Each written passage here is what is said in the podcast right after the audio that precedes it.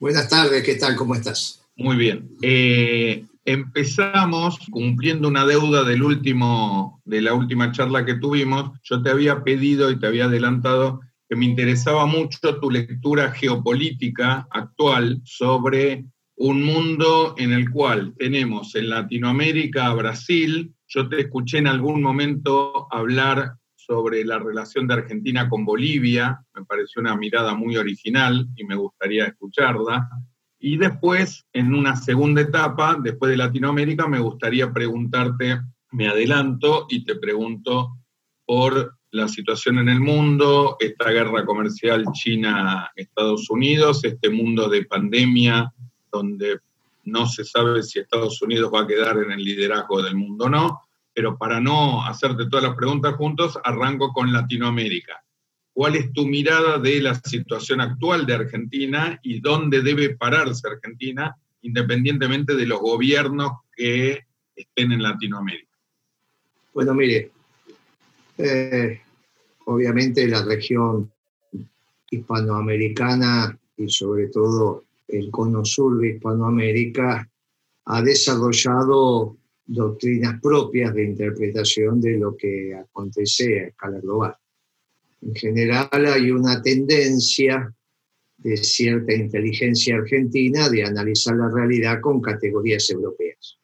Y este es un problema, es un problema serio. Lo mismo que nos acontece en economía con la muchachada que va a estudiar el desenvolvimiento de la disciplina a escala global en las universidades norteamericanas, nos pasa en la construcción de la interpretación de los hechos políticos locales o internacionales con categorías europeas. Parecería ser que si las categorías son norteamericanas, eso naturalmente nos genera cierta tirria, pero si son europeas parecería ser que está dentro de lo aceptable. en realidad las categorías de análisis europeas sobre todo en economía, no han confeccionado un mundo que le ha beneficiado a los pueblos. Ni el liberalismo, ni el neoliberalismo, ni el marxismo, ni la socialdemocracia, ni el nacionalismo xenófobo. Sin embargo, la inteligencia nuestra sigue referenciándose en esas categorías. No hay más que escuchar lo que dice el presidente cuando él manifiesta, tengo una cabeza europea. No sé muy bien qué quiere decir, al menos que lo ponga en este contexto. Con lo cual, si tiene una cabeza europea, va muy mal, va muy mal.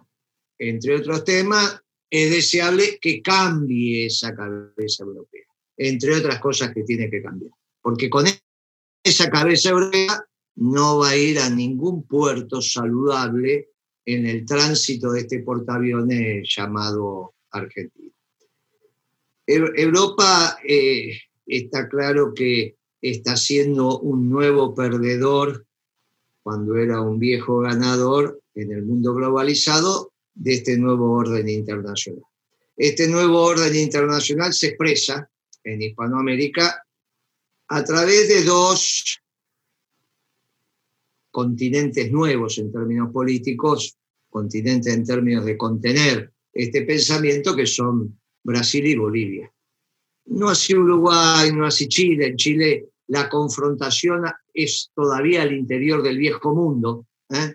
entre la vieja militancia del Partido Comunista y algo por el estilo que se están organizando y el régimen y, los residuos del régimen pinochetista. No, no deja de ser la contradicción de Pinochet para acá.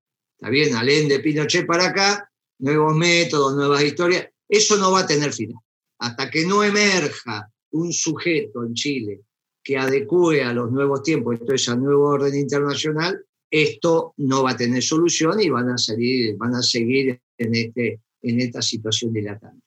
Eh, Bolivia sí lo expresa, Brasil lo está expresando con contradicciones endógenas. Y no hay duda en la Argentina, no hay duda que en la Argentina está la tensión. La tensión que se expresa en este momento, ancada sobre la no respuesta del gobierno de Alberto Fernández, entre otras cosas, por la comprensión que tiene del mundo, es entre dos proyectos al interior de lo que podríamos llamar la categoría nacionalismo y dentro de la categoría nacionalismo el nacionalismo de exclusión o el nacionalismo de inclusión. El nacionalismo de exclusión expresado en un modelo de producción y trabajo eh, mayoritario pero con exclusión y el nacionalismo de inclusión en el viejo proyecto peronista eh, también de producción y trabajo, también de producción y trabajo, con planificación. No hay producción y trabajo si no se planifica.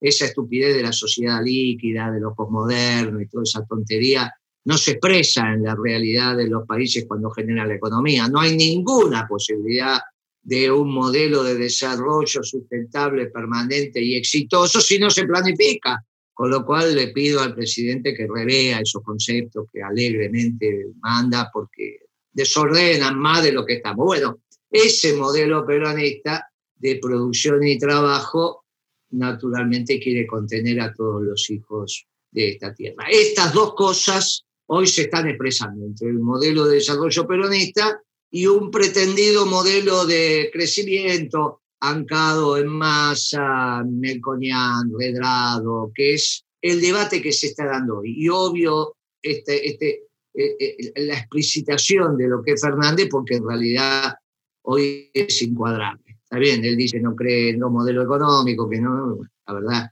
que no se expresa ninguna política económica en el actual gobierno, más que la continuidad de lo de Macri, que está claro que había fracasado. Con lo cual, el desenlace se va a dar. Esto es la tensión que estoy viendo y por eso la ebullición de la política, ancado obviamente en el desorden económico que hoy tenemos, que se expresa en un déficit fiscal total en junio. Esto es el PBI, lo producido, facturado en bienes y servicios finales en junio, contra lo recaudado por el Tesoro Nacional, eh, los provinciales y el Banco Central contra los que gastaron eh, el Tesoro Nacional, las provincias y el Banco Central de 18 puntos de déficit. El déficit fiscal total de la Argentina en junio es de 18% del PBI, obviamente eso hace inmanejable la Argentina. Inmanejable la Argentina. No hay ninguna posibilidad de administrar la Argentina con 18 puntos de déficit fiscal medido contra el PBI. Con lo cual, en este proceso de dimis y directe, la política está haciendo lo que vos estás viendo, digamos, ¿no? Que estas tensiones y esta ebullición que es la política hasta que se produzcan los desenlaces que naturalmente cuando se imponga la realidad se van a dar para un lado o para el otro. En esto Brasil está construyendo, diría no Brasil, más bien Bolsonaro, un acuerdo relevante con los Estados Unidos basado en su industria militar, el complejo industrial militar brasilero puede llegar a obtener un financiamiento, en tanto y en cuanto garante de ese financiamiento no son las Fuerzas Armadas brasileñas, sino Bolsonaro. Por eso esto, esto es información pública. Esto no es necesario tener información reservada, como siempre te cuentan los espías si querés analizar correctamente lo que pasa, lee los diarios, pero tenés que leer los diarios y todos los diarios. ¿Está bien? Cualquier agente de inteligencia te dice los análisis sobre un país determinado se hacen sobre la fuente pública. Muy bien, el acuerdo firmado entre Bolsonaro y Trump para que el nuevo Instituto de Inversiones Extranjeras Norteamericanas le aporte 90 mil millones de dólares al, al, proceso militar brasileño a través de su industria, va a empezar a desarrollarse en los próximos años. Eso arma un desequilibrio fenomenal en la región, pero fenomenal. 90 mil millones de dólares significa exactamente, exactamente 50 veces el presupuesto de defensa argentino. 50 veces. El aporte presupuestario van a ser 50 veces. De ahí que submarinos nucleares, bombarderos, cazabombarderos, tanques, artillería y equipamiento para la infantería, el diferencial va a ser abrumador, abrumador, cosa que no se está discutiendo, pero que hace parte del análisis lógico de la clase dirigente brasileña y argentina, y ahí entra Bolivia. un país central para la discusión con Brasil siempre fue Bolivia. Por eso Bolivia no es que se planteó alguna vez la partición del Paraguay y del Uruguay, sino la de Bolivia. Cosa que nunca permitió la Argentina. Nunca, nunca. Que tiene que ver con la zona de Santa Cruz y demás. Bueno, por estas tonterías de nuestra política internacional, los brasileros se han, han impulsado y han alcanzado una hegemonía, porque está claro que lo que pasó con Evo no fue Trump, fue Bolsonaro. Este, simplemente seguir leyendo los diarios. A los 10 minutos de, la sonada, Bolsonaro le estaba dando respaldo y Trump tardó 24 horas. Muchachos, es solamente leer los diarios y darse cuenta que eso pasa exactamente cuando Bolsonaro recibe en, en Brasilia a Putin al presidente chino, al presidente sudafricano y al indio, o sea, los BRICS. A la, semana, los BRICS habían receptado el nuevo gobierno boliviano, por pedido de Bolsonaro, porque es obvio que si Bolsonaro va a Sudáfrica y Sudáfrica tiene intereses geopolíticos le pide, esta es mi decisión en el sur de África, Brasil tiene que acompañar, sino para que tiene sentido los BRICS. Era obvio que todos esos presidentes llegados a Brasilia, en el marco del BRICS, iban a acompañar la decisión geopolítica de Brasil. Bien, la realidad es que la influencia del gobierno brasilero en el nuevo gobierno boliviano es contundente, y, y lo que dijimos a principio de año lamentablemente se va a terminar cumpliendo. Cuando haya elecciones en Bolivia, va a haber un triunfo de los que hoy están expresando este nuevo esquema en Bolivia. Con lo cual, para la Argentina es, es una situación de debilidad objetiva. Peleado en discusión con los uruguayos, en discusión con los paraguayos, más que en discusión con los bolivianos, con los chilenos no hace falta ni que opinemos, y ahí estamos con Brasil en el antagonismo que la propia Cancillería brasilera está planteando porque sabe con precisión que el conflicto de Venezuela es un conflicto de Trump. El conflicto de Bolivia fue un conflicto de ellos como punto de, salto hacia el conflicto que lamentablemente nos, va a tener, si este derrotero sigue así, eh, con Argentina. Ustedes están viendo lo que implica el libro blanco brasileño, ya con hipótesis de conflicto y demás. Todo esto no hace más que entender desde la política argentina que tenemos que reconstruir la senda sanmartiniana, que implicaba Perú, Bogotá, Caracas. Este viejo eje, Caracas, Bogotá, Lima, Buenos Aires, es el que tenemos que reconstruir. En el medio está Chile, en el medio está Bolivia, las relaciones con Paraguay. Todo lo que hizo Perón para, incluso siendo general del ejército paraguayo, lo tiramos por la borda en los últimos meses. Bien, yo, claro, esto se enmarca en una crisis generalizada de lo que acontece con la gobernabilidad en la Argentina y que lamentablemente el presidente Fernández no le ha encontrado todavía la pata a la sopa. Guillermo, una, dos comentarios solamente para, que, para entender. Uno me habló de la mirada europea y otra de la mirada americana y que la inteligencia argentina compra la, mirada europea.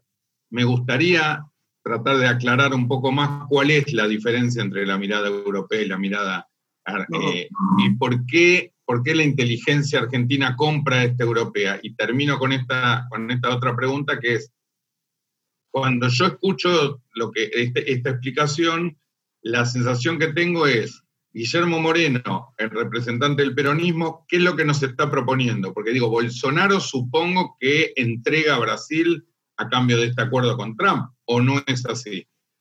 ¿Dónde se para Argentina frente a Bolsonaro? ¿Qué significa entregar a Brasil si vos construís hegemonía en la región y te vas a sentar en el Consejo de Seguridad? Cuando yo hablé de las categorías americanas en términos de Norteamérica, hablé de cuando mandan a los niños a estudiar economía en las universidades norteamericanas. Debe ser que la inteligencia argentina utiliza categorías europeas porque no son peronistas y son pocos estudiosos. Y en realidad, en vez de aprender el conocimiento con H, simplemente lo repiten. Lo repiten, hasta con autores, para demostrar que son leídos. Pero la verdad que lo que no demuestran es que aprendieron. Demuestran simplemente que están informados de cierta documentación que circula. Las categorías europeas no permiten entender lo que pasa en la región. De la misma manera que los economistas formados en Estados Unidos difícilmente acierten sobre lo que acontece con la economía de la Argentina. Desde ahí lo puse.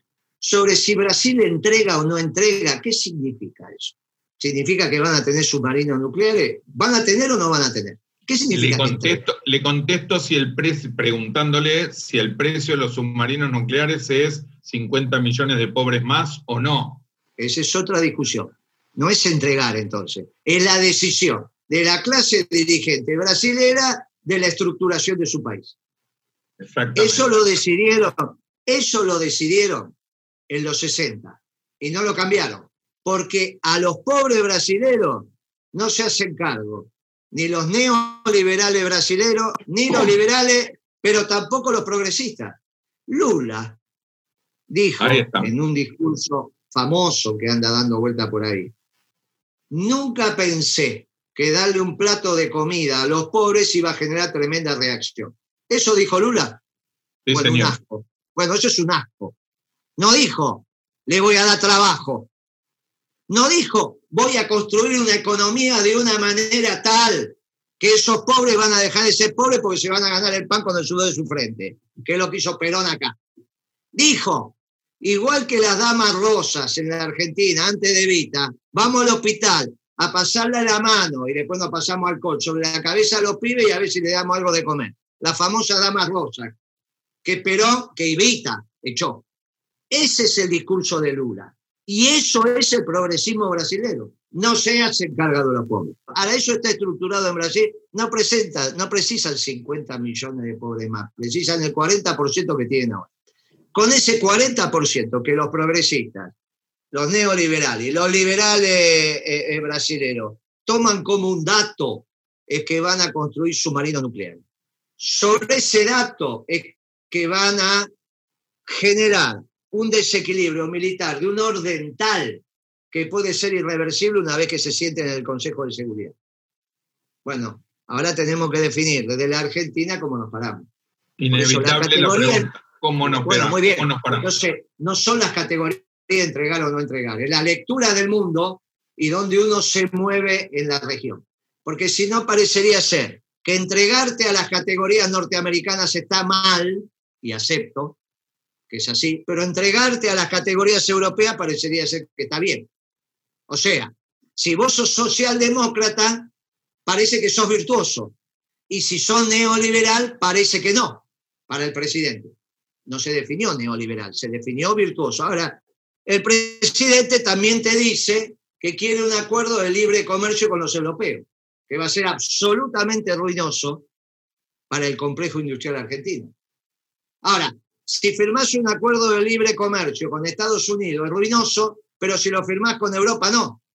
Bueno, esa tontería de, comprender la realidad desde las categorías europeas le hace daño a la, no solo a la comprensión de la realidad hispanoamericana, sino que le hace daño a la conformación de las políticas objetivas en términos económicos y relaciones internacionales. Entonces, Evidentemente, alguien en la Cancillería argentina no sabía que Bolsonaro tenía la reunión del BRICS en Brasilia. Y entonces, la confrontación con el gobierno boliviano te dio pasto a que te quedaras absolutamente aislado, pero sin siquiera la posibilidad de decir, bueno, voy a hablar con Putin o voy a hablar con el presidente chino sobre este tema, porque ya Bolsonaro los había traído para una reunión en Brasilia y en Brasilia le pidió que reconocieran al, gobierno boliviano, con lo cual Argentina quedó absolutamente aislada, porque va de suyo que Trump lo reconoció. pero esta, esta falta de inteligencia puesta en el tránsito de las relaciones internacionales es gravísimo, es gravísimo. Ahora, yo te vuelvo a decir, ¿Qué vamos a hacer nosotros contra los submarinos nucleares brasileños cuando se paseen por el Atlántico Sur y estén cuatro o cinco meses sin necesidad de que emerjan? Porque esa es la virtud de un submarino nuclear. Puede estar seis meses, ocho meses por ahí, no sabe dónde anda. ¿Qué vamos a hacer? Bueno, nunca pasó. Perón, para evitar esto, no solo devolvió los trofeos y en ese viaje se enfermó, es general, ya desde el 55, es general del ejército paraguayo. Porque obviamente que estas tensiones siempre se morigeran si hay equilibrios. Ahora va de suyo que si el desnivel contra el Brasil se expresa en lo que te estoy diciendo en el próximo lustro, en la próxima década, hay momentos en que las diferencias son irreversibles. Como son irreversibles para los próximos 30 o 40 años la diferencia que hay entre China y Estados Unidos y entre Rusia y Estados Unidos. Por eso es irrelevante esos análisis que hablan de una potencia económica emergente China que va y la decadencia norteamericana. Es absolutamente irrelevante. La diferencia de potencial económico y militar entre Estados Unidos y China es abismal. La, la diferencia es abismal, dado que Estados Unidos puede trasladar la guerra con sus 12 portaaviones a cualquier, a cualquier lugar del mundo. Y China solamente puede guerrear con los pueblos fronterizos. No puede trasladar la guerra a ningún lado. Por lo tanto, no hay capacidad de influencia política o de hegemonía china si no estás en condiciones de trasladar la guerra. Bueno, no está en condiciones. Los imperios se consolidan cuando podés ir a llevar la guerra. Llevas la guerra, vas a llevar la guerra. No cuando la recibís o te podés mover en tu frontera.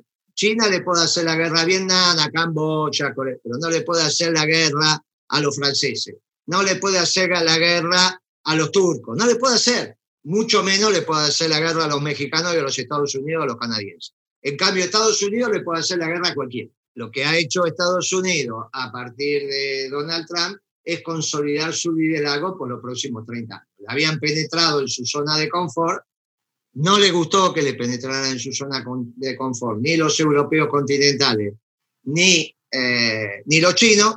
De los europeos continentales rescata el país que más afín tiene, que es Inglaterra, y hace lo que está haciendo. No es casualidad que en este momento haya portaaviones norteamericanos y, e ingleses en el mar de China.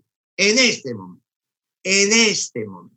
¿Todo esto es información de dossier reservados? No, es información pública. Lo único que tenés que hacer con el análisis político es que la información convalide tu, tu análisis. El problema es que me da la sensación que hemos perdido el ejercicio de irrumpir en la política desde el análisis. Y este es un defecto enorme que estamos teniendo.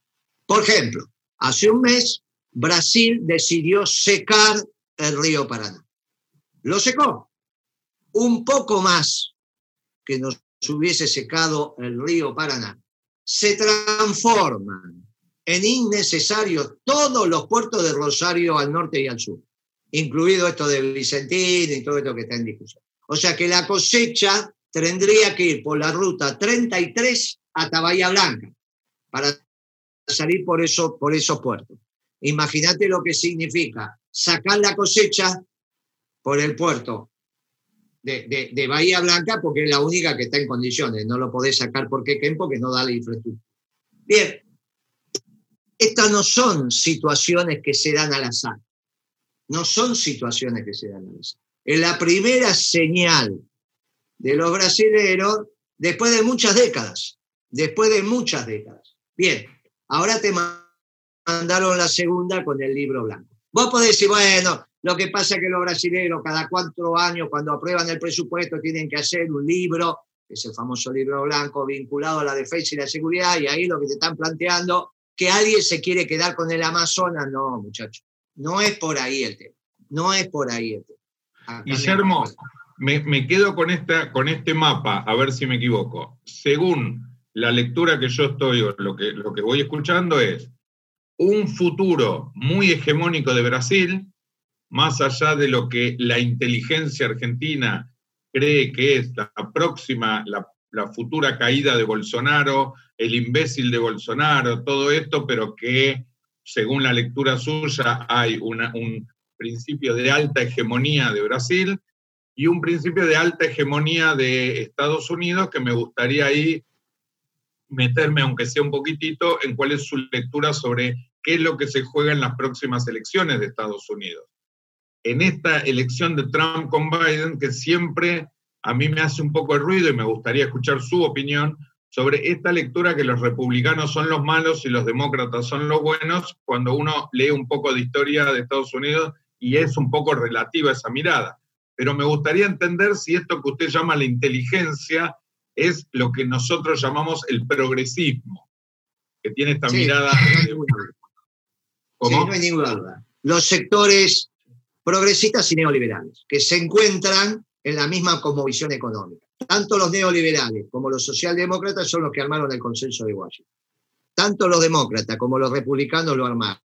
Tanto los Estados Unidos como los europeos lo armaron. Y obviamente que hay un punto de mancomunión entre la socialdemocracia y el neoliberalismo. Por eso ordenaron el mundo en la globalización que terminó Trump. Lo que está en juego en la elección norteamericana, en este caso, no son las líneas fundamentales del, del nuevo modelo de desarrollo económico norteamericano, porque ya el candidato demócrata dijo que la confrontación con la República Popular China en términos de mercado va a continuar y que de alguna manera la consigna de Trump de primero Estados Unidos la van a mantener. Más, la van a agudizar.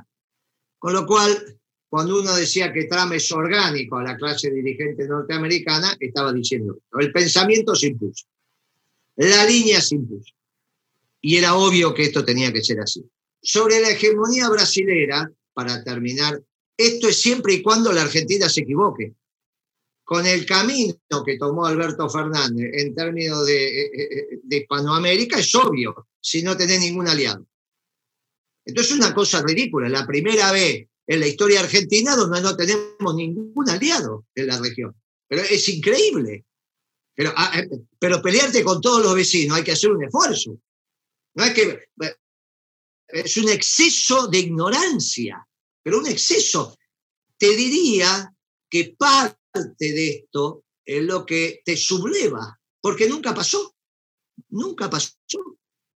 Es una cosa, ¿qué es lo que, está pasando? ¿Cuál es el análisis? ¿Qué, ¿Qué es lo que les pasa cuando se juntan a conversar? Bien, ahora si seguimos por este camino, es obvio que esto que vos acabas de decir, yo describí, esto que vos acabas de decir se va a consolidar, con todo lo que ello implica. Con todo lo que ello implica, incluso en términos territoriales para la Argentina. Incluso. Así que me parece que es hora de que entendamos con precisión la lectura de la situación internacional. A nivel global, eh, la discusión ya no es entre socialdemócratas y neoliberales, que era una discusión falsa, pero que ocupó el, teatro de operaciones de la caída del muro de Berlín hasta la llegada de Trump, sino entre dos tipos de nacionalismo. El nacionalismo de exclusión, de aquel que levanta muros, y el nacionalismo de inclusión, aquel que construye puentes y que básicamente se ancla en el liderazgo de, de su santidad. Con un jugador muy relevante, porque sí bien no es una potencia económica, es una potencia militar, que es la Federación Rusa. A partir de un desarrollo tecnológico en términos misilísticos que hace que no le pueda ganar una guerra a Estados Unidos, pero que le hace saber a la conducción norteamericana que no tiene ningún sentido ganarle la guerra a la Federación Rusa por lo que pone el juez. Esto es, en el análisis beneficio-costo de una hipotética, hipotética guerra entre Rusia y Estados Unidos, el ganador no hay duda que es Estados Unidos. ¿Ahora qué va a ganar? la destrucción que va a recibir Estados Unidos no compensa las mieles de la victoria. Entonces, si bien Rusia no tiene capacidad de ganar, tiene capacidad de que se entienda, al igual que en el combate de obligado del brigadier general don Juan Manuel, que no podía ganar esa guerra, ese combate. De ninguna manera, con X batería, le íbamos a ganar a una flota que ya se trasladaba con motor a vapor.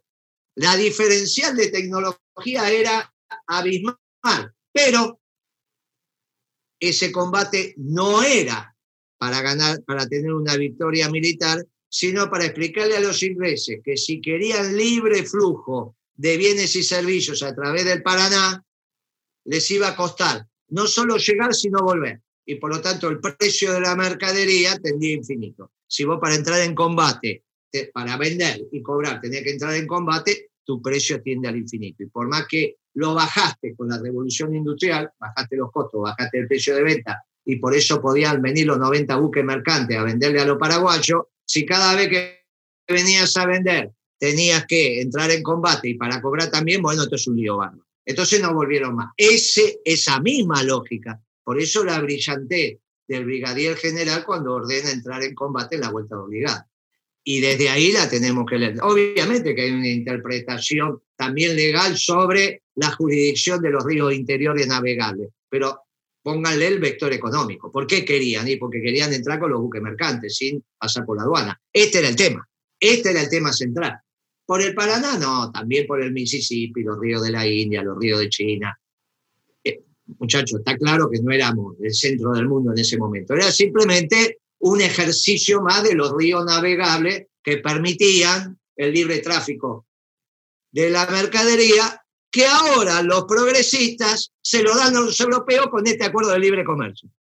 La inteligencia argentina le abre los brazos a la flota anglo-francesa.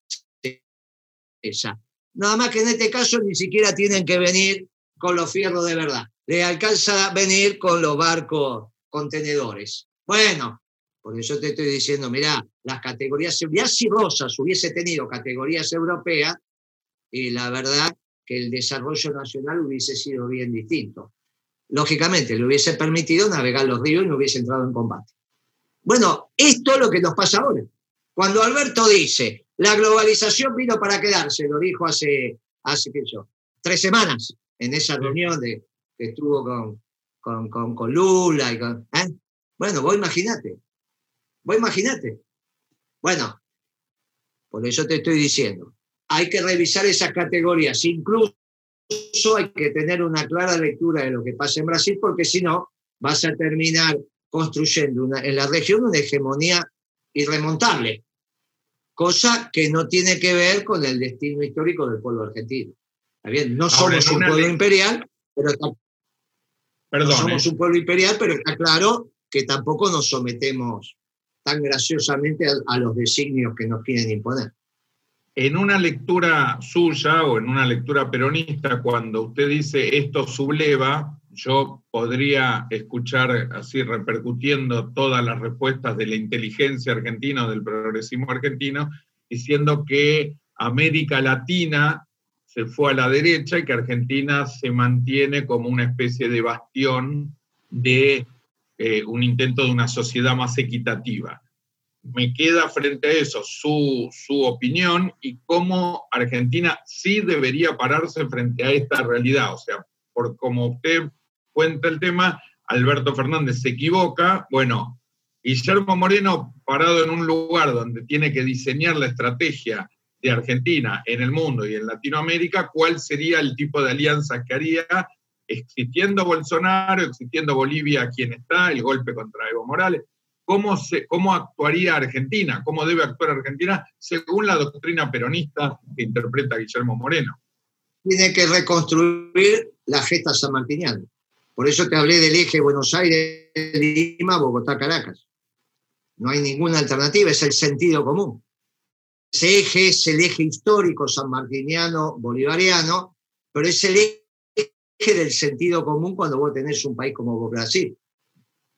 es sentido común. Ahora, yo te pongo en duda esto de una sociedad igualitaria, porque esta economía hoy es neoliberal. ¿O hay alguna duda que lo que continúa es el neo, la segunda etapa? El esquema Macri tuvo dos momentos bien diferenciales. El esquema oligárquico, que va hasta la llegada del Fondo Monetario, y desde la puesta de las retenciones, la llegada del Fondo Monetario y las retenciones hasta el final de Macri, neoliberal. ¿Estamos de acuerdo en eso? Bien, ¿en qué cambió?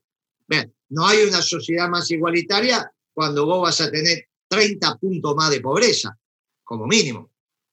Y vas a tener una desocupación de 15 puntos más, bien medida.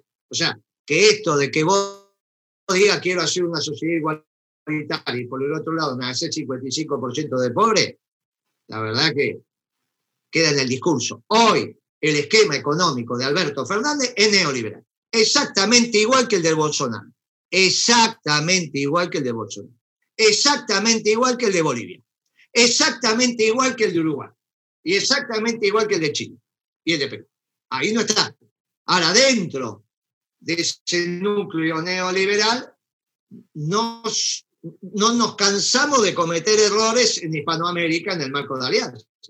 Absolutamente ridículo. Absolutamente ridículo. Ahora, ¿Qué ¿cómo está? ¿Qué, emerge? ¿Qué empieza a emerger? En Bolivia, la expresión de un nacionalismo de exclusión, que lo viste con ese macho camacho.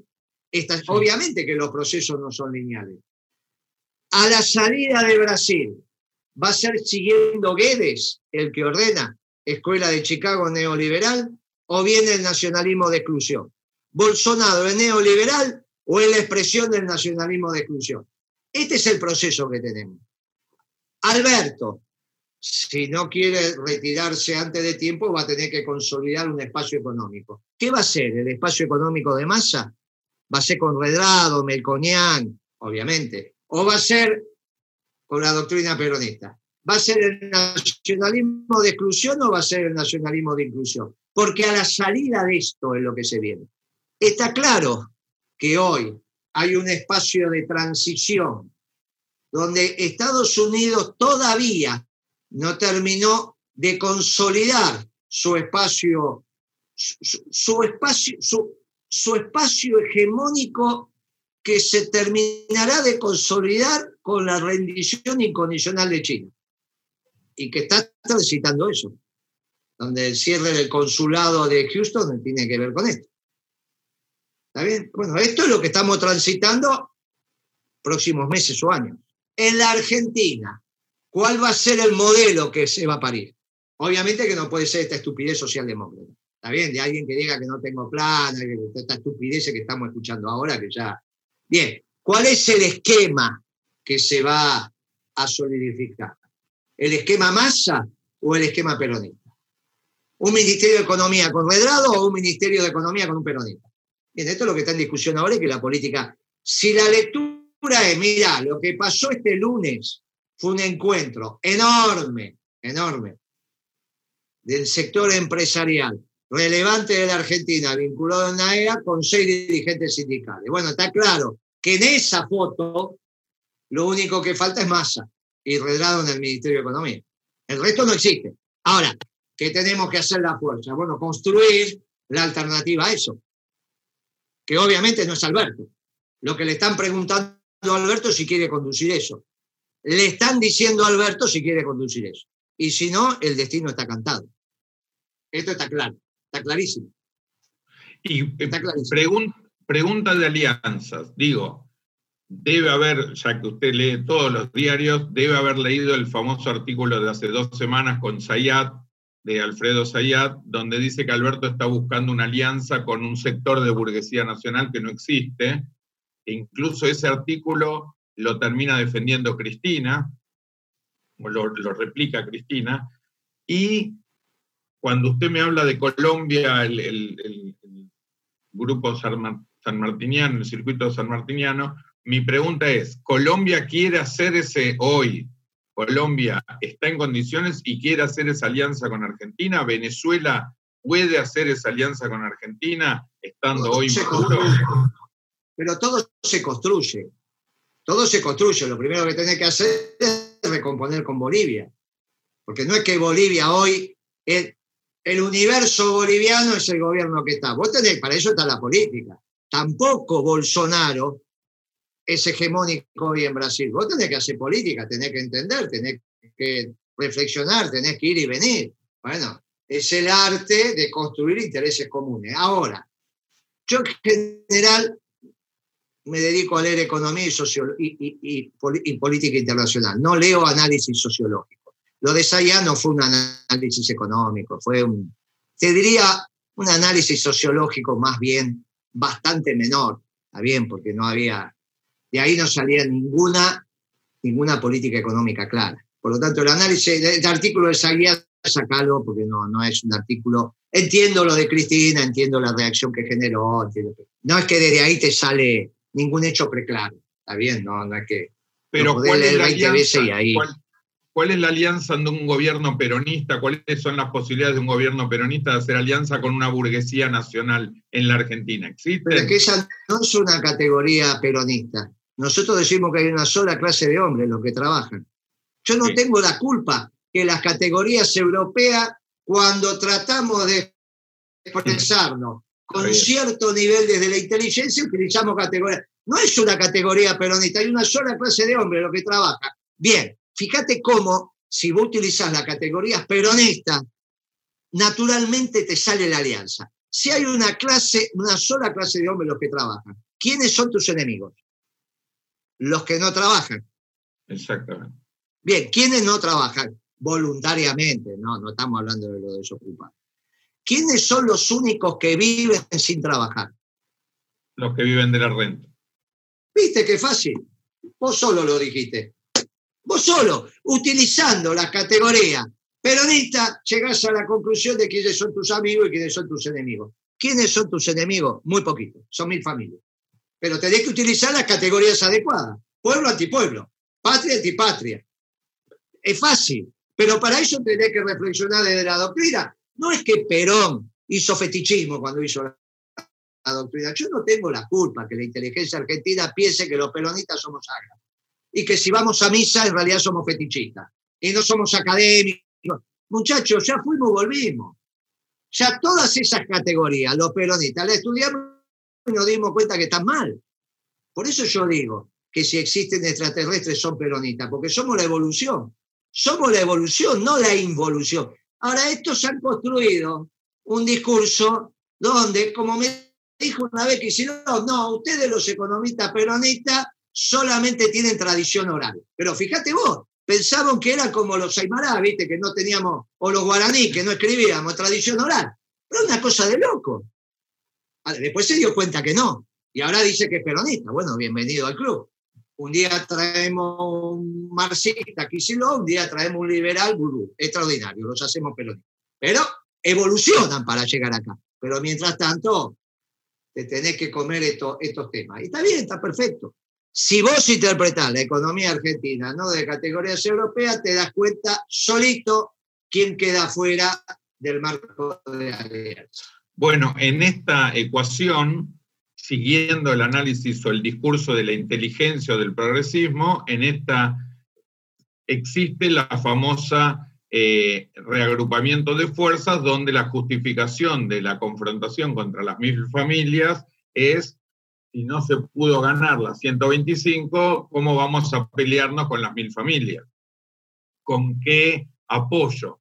Eh, bueno, como dijo Perón, no se hace una tortilla sin romper huevos. Si vos viniste a la política para no confrontar.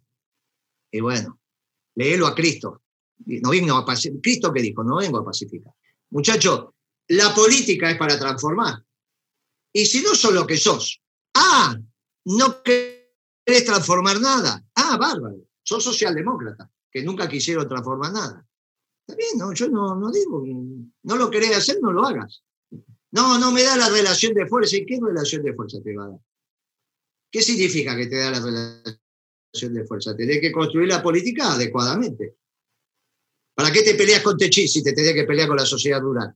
O sea, no le podés ganar a la sociedad rural y te peleas con Techín. Pero qué estupidez es esa. No, porque los grupos concentrados, ¿qué son los grupos concentrados? ¿De qué, de qué quieren hablar? ¿Pero qué, de qué están hablando? La verdad es que no se entiende. Ahora, Perón dijo muy clarito, mire muchachos, es pueblo antipueblo. ¿Qué es el antipueblo la oligarquía? ¿Por qué? Porque hay una sola clase de hombres, los que trabajan. ¿Y qué son los hombres? No trabajan, viven de renta. está clarito. Ahora, si vos querés meter eso en otras categorías de análisis, bueno, está bien. Yo lo que te digo que precisamente para esto está esta reunión, para demostrar que esa categoría de análisis no van a ningún lado. ¿Y a dónde está yendo el gobierno de Alberto Fernández con esa categoría de análisis? A ningún lado, a ningún lado. Imagínate que esta semana le da una, una, entrevista al Financial Times y le dice que no cree en la planificación económica. Es como que vos le des una entrevista al medio de difusión de la Asociación Argentina de Psicólogos y le digas que no crees en el psicoanálisis. Entonces, ¿para qué se la da? No se la dé. ¿Viste? Pues es ridículo. ¿Para qué? Para pelearte. Se la da. Se no, mira, no tengo tiempo. Va a un diario que es el ABC de lo que lee los ordenadores en términos y decisores en términos económicos del mundo. Le no, yo no creo en la planificación. Entonces, del otro lado le dice, este tipo, ¿qué le pasa? ¿Pero qué le pasa? ¿Pero qué le pasa en la cabeza? Si, ¿Cómo no? ¿Vos te imaginás a la Ford que no planifique la producción? ¿Cómo saca los autos? ¿Cómo hicimos esta entrevista? Porque estaba planificada. O nos levantamos y improvisamos y vemos que... ¿Pero qué le pasa? Pero es sentido común. ¿Sabés lo que les pasa?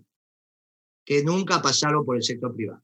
Y hay que pasar por el sector privado porque sabes que entendés, aprendés. Ahora, Alberto Fernández empezó laburando con Alfonsín.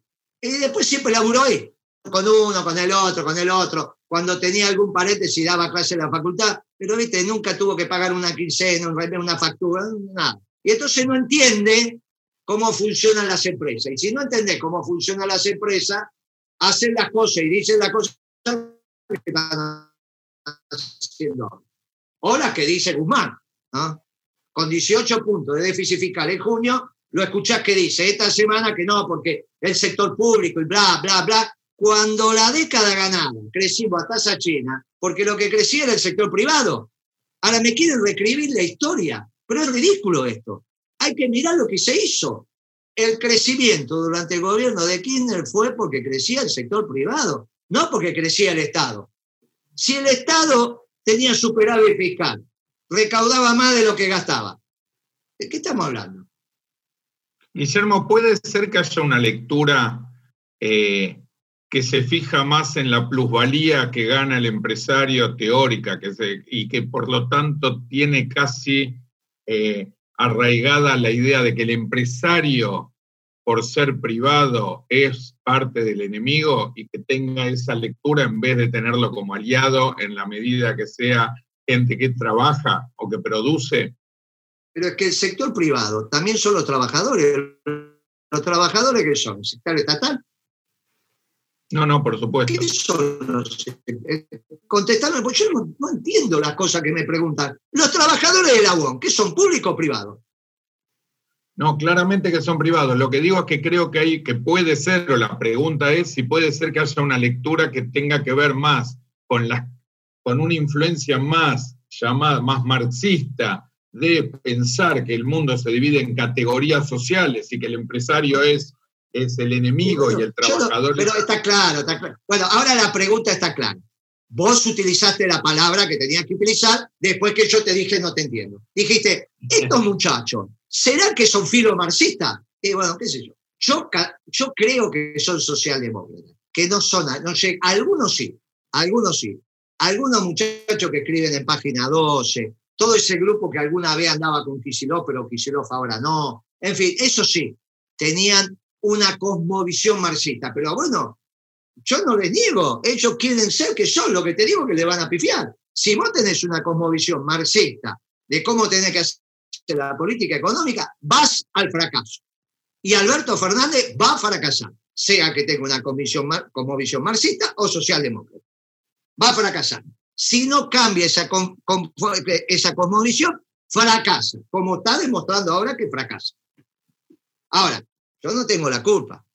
¿Qué quiere que te diga? Si vos, ellos quieren hacer y, la, la, política económica de la lucha de clase, bueno, cuando el peronismo dice que no levanta la lucha de clase, bueno, ¿qué querés que haga? No, chaval, eh, eh, vos me das la razón a mí, no son peronistas entonces. los dos estamos llegando a la misma conclusión. A vos te tenés simpatía, te gustaría que fuera, pero lo que Natura no da, ¿qué crees que El ministro de Economía fue bien clarito, dijo, quiero una economía social de mercado. Bueno, ¿qué querés que te diga? Eso en términos teóricos la escuela austríaca, ¿está bien? Son los neoclásicos, neoliberales, como vos lo quieras. ¿Está bien? está clarito. Es evidente. Nosotros somos de la teoría objetiva del valor y ellos son de la teoría subjetiva del valor. Nosotros decimos que todo deviene del trabajo. Eh, Moreno, Marx dice eso, sí, claro, también lo dice Ricardo Smith. Nosotros decimos que hay una sola clase de hombres que trabajan, o sea que todo lo genera el trabajo. Por eso somos clásicos. Y ellos son neoclásicos. Bueno, ¿qué va a hacer? Son así. Lamentablemente. ¿eh? En esta lectura, llamémosla progresista para no poner, no agrupar en filo marxista o en socialdemócrata, sino en esta lectura que los agrupa a todo, toda esta inteligencia argentina progresista. Eh, hay también una lectura equivocada de, o según su punto de vista, por supuesto, de Trump versus Biden o de demócratas versus republicanos, considerando que los demócratas de por sí son el progresismo porque dan algunos derechos civiles, mientras que Trump, que le dio trabajo a determinados millones de americanos, es el mal. Y no hay duda, vos imagínate que estos progresistas, más los neoliberales, más los oligarcas argentinos, quería que ganara la Clinton. Fue una cosa de loco, la Clinton, que estaba haciendo el acuerdo transpacífico y que la construcción de ese mundo global inhibe el desarrollo industrial argentino, acá querían que, los progres querían que ganara la Clinton. Y bueno, algunos queríamos que ganara Trump y ganó Trump. Y al final teníamos razón. Y está claro, porque es obvio que uno no ve el agotamiento de la clase trabajadora argentina en términos de numerales, desocupados, ocupados. O agotar significa, están todos trabajando, salvo la desocupación friccional, pero están todos trabajando si no tenés industria y no vas a desarrollar una industria potente en la Argentina si no administras el comercio. Y no te dejan administrar el comercio, como quedó demostrado 2012, 2013, 2014, si rige el libre comercio en el mundo. Y estos acuerdos ridículos de, de, de, de de, libre comercio a nivel internacional, como esta estupidez que quieren firmar con Europa y que Alberto defiende. Porque la globalización vino para quedarse, pero ¿en qué cabeza cabe eso? Si la globalización vino para quedarse, entonces explícame Ah, sí, nos vamos a desarrollar con vaca muerta. Ah, che, claro, les bajó el precio internacional, ya no saben para dónde ir. Pero che, pero este, hay que ser, pero escúchame, el peronismo es un poquito más lúcido que esta tontería. ¿Está bien? Hicimos dos planes quinquenales, un plan trienal y me vienen a explicar que no se puede planificar, pero es una cosa increíble. Es una cosa, eh, vos siempre fuiste amigo de los bolivianos porque era el Estado tapón con Brasil. Ah, y hasta le compraste el gas más caro. Perón se lo compró, nosotros se lo comprábamos, porque preferíamos que, que Bolivia. No, ahora resulta que te peleaste de buenas a primera. Vos sos amigo del pueblo boliviano, no de un gobierno.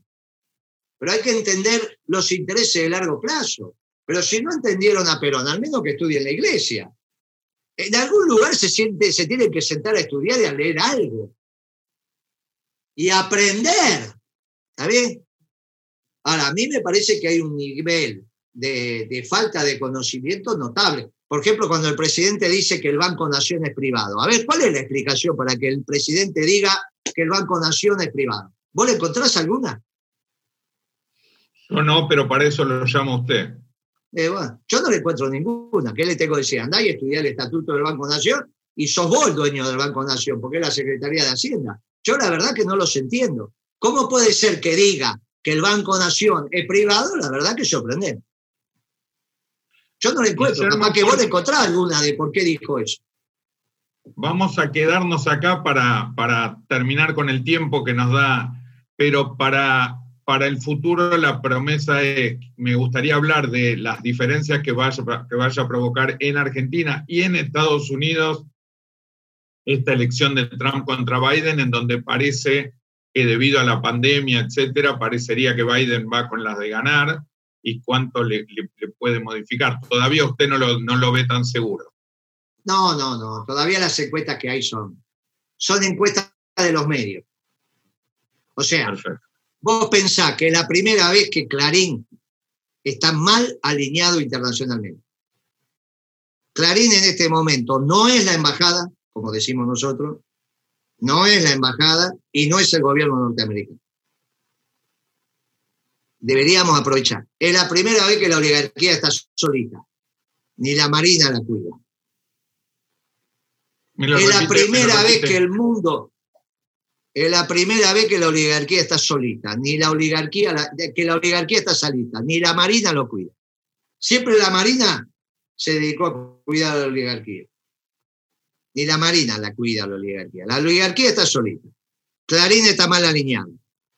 No es la embajada, ni es, ni es el gobierno norteamericano. Y el mundo necesita peronismo. Es la primera vez que el mundo le es favorable, el mundo le es favorable a nuestra doctrina.